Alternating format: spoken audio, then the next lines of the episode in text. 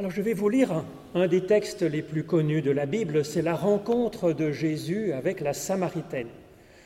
Bien des commentaires de cette célébrissime euh, rencontre, de ce dialogue, expliquent que cette femme puiserait de l'eau en plein midi parce qu'elle avait mauvaise réputation et donc qu'elle voulait éviter le contact avec les autres, et puis qu'elle ne comprenait rien à ce que raconte Jésus et que tout au long de ce dialogue, ils sont en complet malentendu.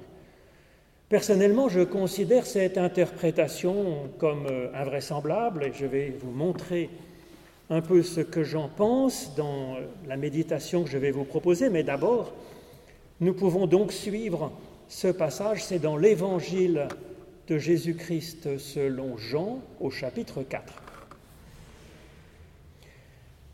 Quand Jésus apprit que les pharisiens avaient entendu dire qu'il faisait plus de disciples et baptisait, euh, et baptisait plus que Jean, à vrai dire, nous dit le texte, Jésus lui-même ne baptisait pas, mais c'était ses disciples. Alors Jésus quitta la Judée et regagna la Galilée. Or il devait, lui, passer par la Samarie. C'est ainsi qu'il parvint dans une ville de Samarie appelée Sichar, non loin de la terre donnée par Jacob à son fils Joseph, là même où se trouve le puits de Jacob. Fatigué du chemin, Jésus était assis de cette façon au bord du puits. C'était comme une sixième heure. Arrive une femme de Samarie pour puiser de l'eau. Jésus lui dit, Donne-moi à boire. Ses disciples, en effet, étaient allés à la ville pour acheter de quoi manger. Mais cette femme, cette Samaritaine, lui dit, Comment, toi qui es juif, tu me demandes à boire, à moi qui suis une femme, une Samaritaine en effet, les Juifs ne veulent rien de commun avec les Samaritains. Jésus lui répondit, Si tu connaissais le don de Dieu, et qui est celui qui te dit, Donne-moi à boire, c'est toi qui lui aurais demandé, et il t'aurait donné de l'eau vive. La femme lui dit, Seigneur, tu n'as même pas un seau, et le puits est profond. D'où tiendrais-tu donc cette eau vive? Serais-tu plus grand, toi, que notre Père Jacob qui nous a donné le puits et qui a lui-même bu de ce puits, ainsi que les siens et ses bêtes? Jésus lui répondit, Quiconque boit de cette eau qui est ici aura encore soif, mais celui qui boira de l'eau que je lui donnerai n'aura plus jamais soif. Au contraire, l'eau que je lui donnerai deviendra en lui une source jaillissante en vie éternelle. La femme lui dit, Seigneur, donne-moi de cette eau pour que je n'ai plus soif et que je n'ai plus à venir puiser ici. Jésus lui dit, Va, appelle ton mari et viens ici. La femme lui répondit, Je n'ai pas de mari. Jésus lui dit, Tu dis bien, je n'ai pas de mari, tu as eu cinq maris et celui que tu as maintenant n'est pas ton mari, en cela tu dis vrai. La femme lui dit, Seigneur, je vois que tu es un prophète. Nos pères ont adoré sur cette montagne et vous, vous affirmez qu'à Jérusalem se trouve le lieu où il faut adorer Dieu. Jésus lui dit, Crois-moi, femme, l'heure vient où ce n'est ni sur cette montagne ni à Jérusalem que vous adorerez le Père. Vous adorez ce que vous ne connaissez pas. Nous, nous adorons ce que nous connaissons, car le salut vient des Juifs. Mais l'heure vient, et elle est déjà là, où les vrais adorateurs adoreront le Père en esprit et en vérité. Tels sont en effet les adorateurs que cherche le Père. Dieu est esprit, et c'est pourquoi ceux qui l'adorent doivent l'adorer en esprit et en vérité. La femme lui dit, je sais qu'un Messie doit venir, celui qu'on appelle Christ. Lorsqu'il viendra, il nous annoncera toutes choses. Jésus lui dit, je le suis, moi qui te parle. Sur quoi les disciples arrivèrent, et ils s'étonnaient que Jésus parlait avec une femme. Cependant, personne ne lui dit, que cherches-tu ou pourquoi lui parles-tu La femme alors, abandonnant sa cruche, s'en fut à la ville et dit aux gens, Venez donc voir un homme qui m'a dit tout ce que j'ai fait, ne serait-ce pas le Messie? Alors ils sortirent de la ville et allèrent vers lui. Alors je passe un petit passage pour euh, raccourcir et je reprends la suite de cette histoire. Beaucoup de Samaritains de cette ville avaient cru en lui à cause de la parole de la femme qui attestait Il m'a dit tout ce que j'ai fait. Aussi, lorsqu'ils furent arrivés près de lui, les Samaritains le prièrent de demeurer parmi eux, et il y demeura deux jours. Bien plus nombreux encore furent ceux qui crurent à cause de sa parole à lui. Et il disait à la femme, Ce n'est plus seulement à cause de tes paroles que nous croyons, mais nous l'avons entendu nous-mêmes, et nous savons qu'il est vraiment le Sauveur du monde. Ô Éternel, par l'étude de ces écritures anciennes, ouvre-nous à ton souffle de vie maintenant, au nom de Jésus-Christ. Amen.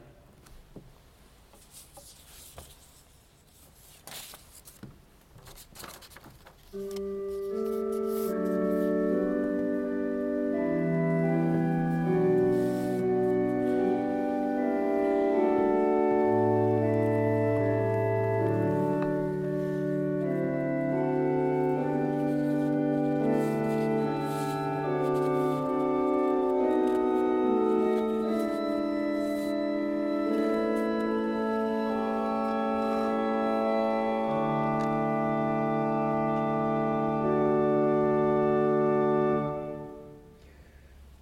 Alors la femme serait mal vue de ses voisins, peut-être à cause de sa vie conjugale, nous disent les interprétations. Alors cela ne, cadre pas, à mon avis, avec cette partie de l'histoire où elle euh, invite ses voisins à la suivre pour aller voir un homme qu'elle trouve intéressant. Et puis les gens la croient et ils la suivent.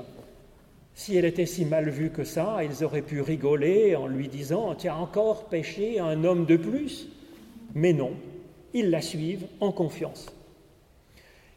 L'idée que la femme ne comprendrait rien à ce que Jésus raconte, qu'il y ait sans arrêt un malentendu entre Jésus et elle, ne me semble pas non plus vraisemblable. En effet, elle répond à Jésus Seigneur, Donne-moi de cette eau pour que je n'ai plus soif et qu'ainsi je n'ai plus à venir puiser ici. Cela prouve évidemment que cette femme ne pense pas à l'eau, je dirais à l'eau matérielle, à l'eau physique, que toute personne qui s'est un peu occupée des affaires de la maison sait très bien que la quantité d'eau que nous avons à boire, peut-être un litre et demi par personne, est rien par rapport à la quantité d'eau qu'il faut pour tenir une maison. Parce qu'il faut aussi de l'eau pour cuire les aliments, pour se nettoyer un peu, pour nettoyer les vêtements, pour nettoyer un peu la casse, les casseroles, un peu la cuisine, que sais-je. Ça fait au moins 10 litres d'eau par personne et par jour. À l'époque, pour nous aujourd'hui, c'est plutôt 100 litres par jour. Et puis elle avait peut-être aussi trois chèvres et deux poules, il faut pour ça 40 litres d'eau. Peut-être qu'elle a un peu une plante, un plant de tomate dans son potager, que sais-je, il faut encore plus d'eau. Et par conséquent, la quantité d'eau qu'il faut pour boire quand on a soif est tout à fait négligeable par rapport à la quantité d'eau qu'il faut pour sa maison. Donc le fait de ne plus avoir soif ne changerait rien au fait qu'elle ait besoin d'aller puiser de l'eau au puits.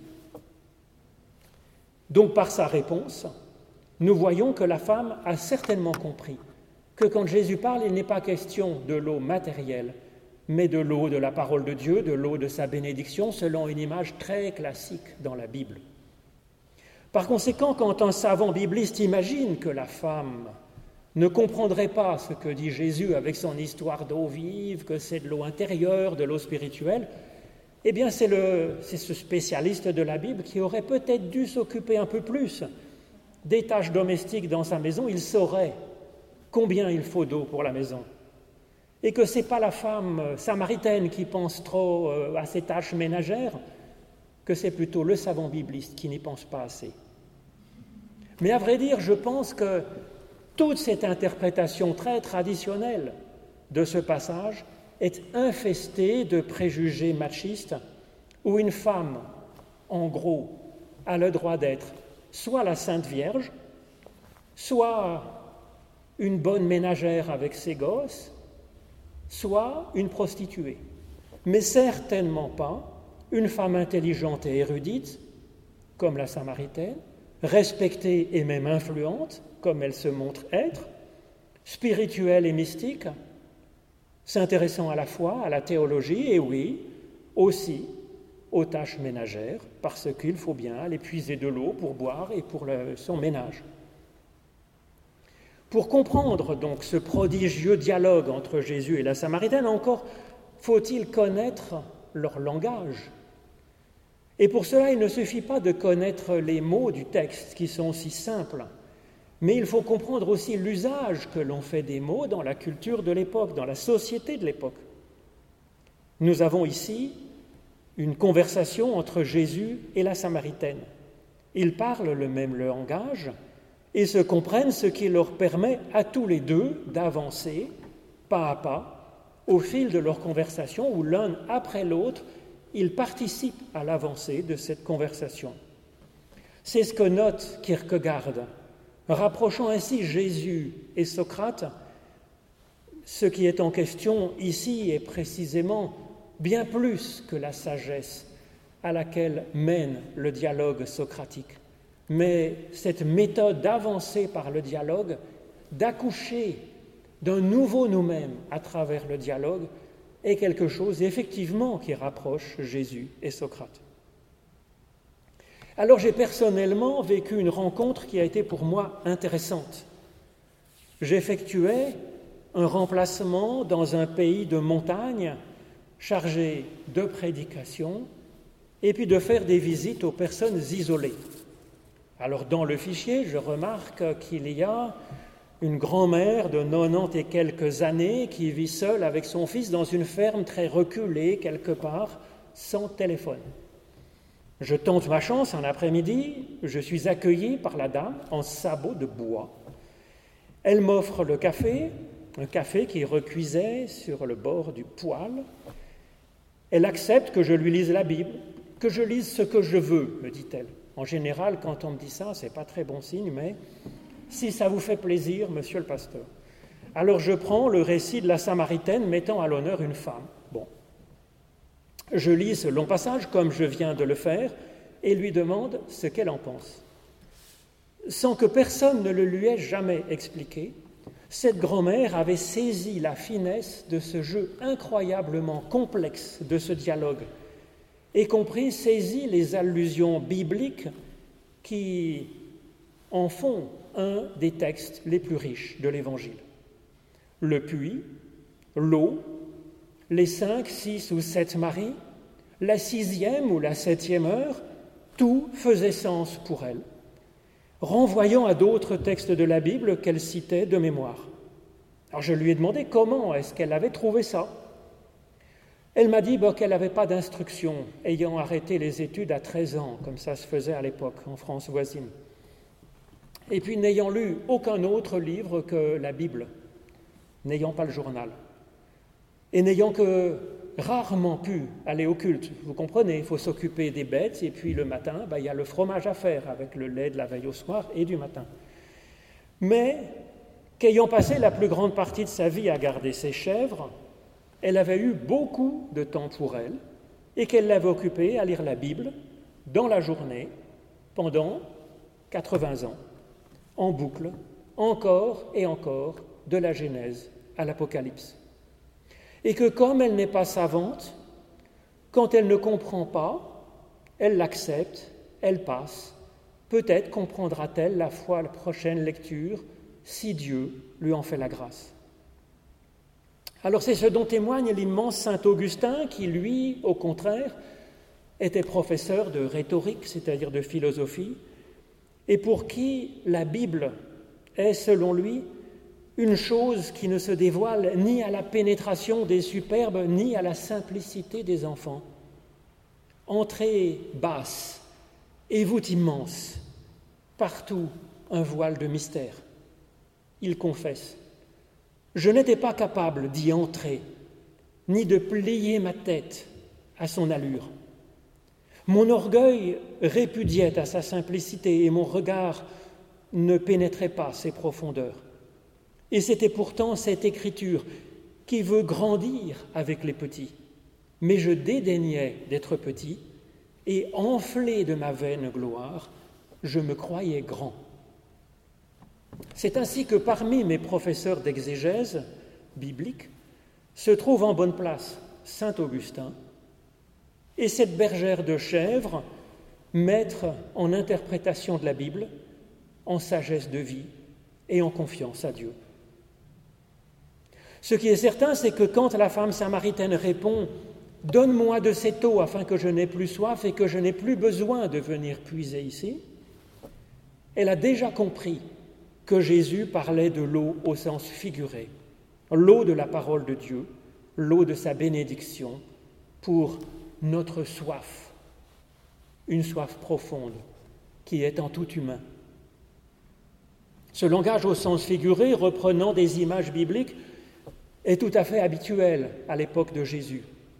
On le voit par exemple quand l'apôtre Paul parle à des paroissiens de Corinthe en leur disant Nos pères ont tous été sous la nuée, ils sont tous passés à travers la mer, ils ont tous été baptisés en Moïse dans la nuée et dans la mer, ils ont tous mangé le même aliment spirituel, ils ont tous bu le même breuvage spirituel, car ils buvaient à un rocher spirituel qui les suivait dans le désert, et ce rocher, c'était le Christ. Alors les paroissiens de Paul comprennent tout à fait ce type de lecture de la Bible, ce type de midrash, de réinterprétation de l'écriture ancienne au sens spirituel pour leur vie courante. La preuve, c'est que Paul n'a même pas besoin d'expliquer plus avant ce type de prédication. C'est parfaitement clair pour les gens de l'époque. Et donc c'est à ce niveau de langage que les fidèles de l'époque étaient habitués. Et c'est dans la Bible elle-même que mon adorable chevrière nonagénaire a accédé à ce niveau de langage. Avec sa lecture humble, elle s'est mise à l'école de la Bible elle-même, avec sa prière et sa confiance en Dieu, avec sa liberté et avec son intelligence.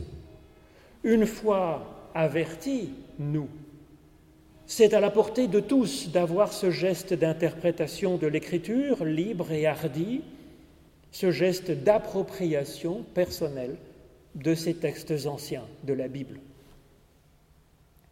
La Samaritaine comprend donc que Jésus parle de l'eau, de la parole de Dieu, à ce moment de leur conversation. Mais depuis quand est-ce qu'elle a compris que Jésus parlait de l'eau, de la parole de Dieu, et pas de l'eau matérielle, de l'eau du puits? L'eau qui abreuve le corps et qui permet de laver le linge et de cuire les patates.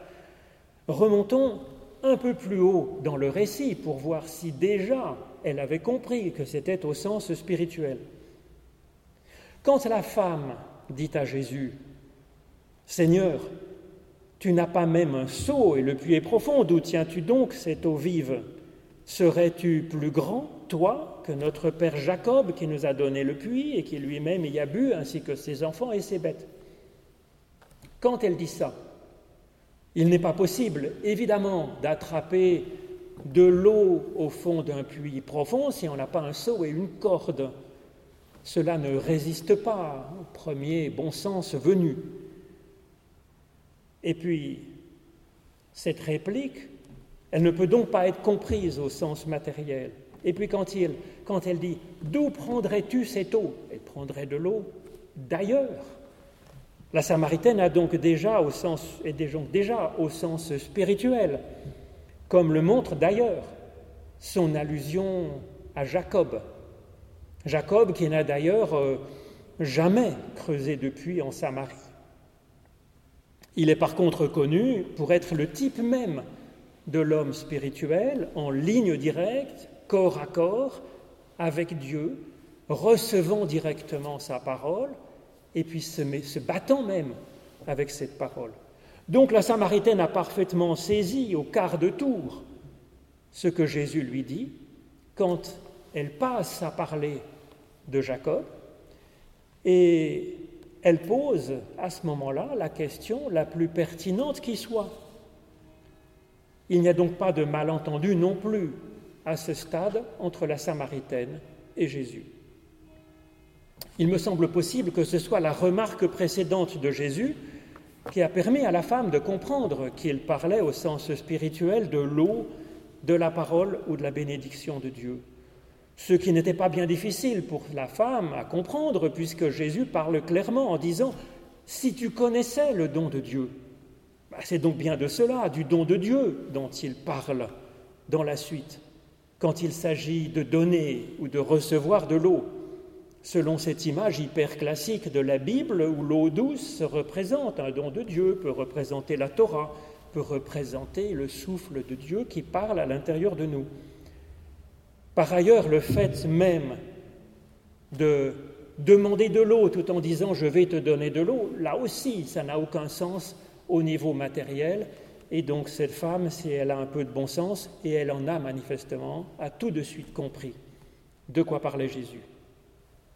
C'était donc clair et facile à saisir pour la Samaritaine. Par contre, là où elle est géniale, c'est de suivre Jésus là où il nous amène avec ce dialogue, car c'est extrêmement subversif et même pour aujourd'hui. Elle s'étonne d'abord. Serais-tu plus grand, toi, que notre père Jacob? Jacob, l'homme accompagné par Dieu, avec une ligne directe avec Dieu, symbolisée donc, c'est bien connu, par les anges qui montent et qui descendent au-dessus de Jacob. La Samaritaine a bien compris qu'il y a en Jésus plus que Jacob. Elle comprend qu'elle a devant elle le Christ, qui, selon la promesse faite au prophète, fait d'elle une personne comme Jacob, en ligne directe avec Dieu. En effet, un prophète comme Jérémie disait que plus personne n'aura besoin d'enseigner son prochain parce que tous connaîtra vraiment, directement, la parole de l'Éternel. Alors effectivement, comme elle le dit, elle n'aura plus besoin de venir puiser dans le réservoir ancien de paroles qu'est la Bible et son jeu d'interprétations multiples, demandant, selon les biblistes eux-mêmes, d'être savants ou de faire confiance à ces savants pour espérer entendre ce que Dieu a à nous dire. Comme le dit le philosophe Marcel Gauchet qui a fait une conférence euh, il y a huit ou dix jours ici à Lunige, le christianisme est la religion de la fin de la religion. Le but du culte, le but de l'Église, le but même de la lecture de la Bible est de rendre chaque personne autonome dans une authentique relation à Dieu, une authentique intelligence de sa propre vie, dans ce dialogue personnel, intime avec Dieu. Et du coup, la parole de Dieu devient source en nous, une relation à Dieu en esprit et en vérité, c'est-à-dire dans l'hébreu de la Bible, en fidélité. C'est d'ailleurs ce qu'annonçait Jésus à ses disciples un peu de temps avant, en faisant référence déjà à Jacob, le mystique, quand il annonce au chapitre 1er Amen, Amen, je vous le dis, vous verrez le ciel ouvert et les anges de Dieu monter et descendre sur le Fils de l'homme. Avec la Samaritaine, nous découvrons que l'heure vient et qu'elle est déjà venue. Et donc, l'heure est venue de cette relation en direct avec Dieu, en esprit et en vérité. Ce n'était pas complètement évident dans cette annonce au chapitre 1er que c'était pour maintenant et pas simplement pour la vie future. Et puis aussi, il découvre que la Samaritaine est ce Fils de l'homme. Et donc que si même une femme, j'allais dire, même une Samaritaine, c'est-à-dire pas bien croyante comme il faut, semblerait-il, en réputation, eh bien, elle peut être ce Fils de l'homme qu'annonçait Jésus, même une personne de peu d'instruction, comme une bergère de chèvres, cherchant à entendre son Dieu, son berger à elle. Ensuite, les voisins de la Samaritaine entreront eux aussi dans une relation directe avec l'ultime, au-delà du témoignage de la femme, et donc c'est par, par chaîne ainsi que nous serons en ligne directe avec Dieu. D'ailleurs, la Samaritaine a bien compris de quoi Jésus parlait, puisque c'est ce qu'elle leur dit à ses voisins. Elle leur dit, venez voir un homme qui m'a dit tout ce que j'ai fait. Quand est-ce qu'il lui a dit ce qu'elle a fait? Alors, les interprètes nous disent, bah, c'est quand, quand il parle de ses maris, mais quand il parle de ses maris, il n'est pas une question une seconde de quoi que ce soit qu'elle aurait fait. Ça ne peut pas donc être cela. Le seul faire dont il est question dans ce dialogue entre Jésus et la Samaritaine, c'est de recevoir directement dans sa propre conscience le souffle de, vie de Dieu, ce souffle de fidélité, de lui donc rendre un culte en esprit et en vérité, et d'avoir ce jaillissement, cette ouverture à cette source de parole. Et donc, Jésus lui en parle et elle le fait immédiatement. Et donc ça s'est passé dans ce sens-là. Il lui a dit ce qu'elle a fait parce que quand Jésus parle avec puissance, ce qu'il dit se fait. Il est bien possible que si Jésus lui en parle, c'est qu'il a senti qu'elle avait déjà commencé à s'ouvrir à ce don de Dieu. C'est ce que je pense en fait, qu'elle avait commencé avant même que Jésus lui parle de cela. En effet, quand Jésus lui demande à boire à elle, pourquoi l'aurait-il fait? Jésus lui demande à boire car elle a soif d'entendre ce qu'elle a à dire, elle car ce sera unique, inouï, même pour le Christ. Même Dieu a soif d'entendre ce que nous avons à dire. Et donc cette étrange proposition de Jésus, demandant et offrant à la fois de l'eau, a pu faire tout de suite comprendre à la Samaritaine que Jésus parlait au sens spirituel, car cela est invraisemblable au sens matériel, alors qu'au sens spirituel, cette soif et ce don mutuel tissent une véritable communauté humaine, et même une communauté divino-humaine. L'histoire des multiples maris dont parle Jésus est manifestement à prendre aussi au sens figuré, et ma gardienne de chèvre l'avait bien compris en fait. En effet, dans la société de la Saint-Marie, il était impensable à quiconque d'avoir euh, au sens premier au sens matériel, d'avoir eu cinq maris plus un. Par contre, le mariage est dans la Bible l'image d'un certain type d'alliance avec Dieu. Quant à lui, le chiffre 5 est systématiquement une allusion aux cinq livres de la Torah. Quand il y a un chiffre rond comme ça, ce n'est pas un nombre de quantité, c'est un nombre qui signifie une qualité, un sens. Et donc avoir cinq maris ou être marié sous le signe du cinq, c'est typique des Samaritains dont la Bible était limitée à la seule Torah. Ils ne croyaient pas aux prophètes, donc aux cinq livres de la Torah, du Pentateuque. Alors le sixième compagnon, qui n'est pas un mari, qui n'est donc pas une alliance avec Dieu, c'est la solidarité humaine matérielle sans Dieu, qui manifestement était à l'œuvre dans ce village de Samarie, puisqu'ils fonctionnent vraiment sur la confiance les uns pour les autres. C'est manifestement ce que vit cette femme dans son village, avec cette belle communauté humaine tissée de dialogue et de confiance, au point d'écouter l'étrange parole d'une seule femme.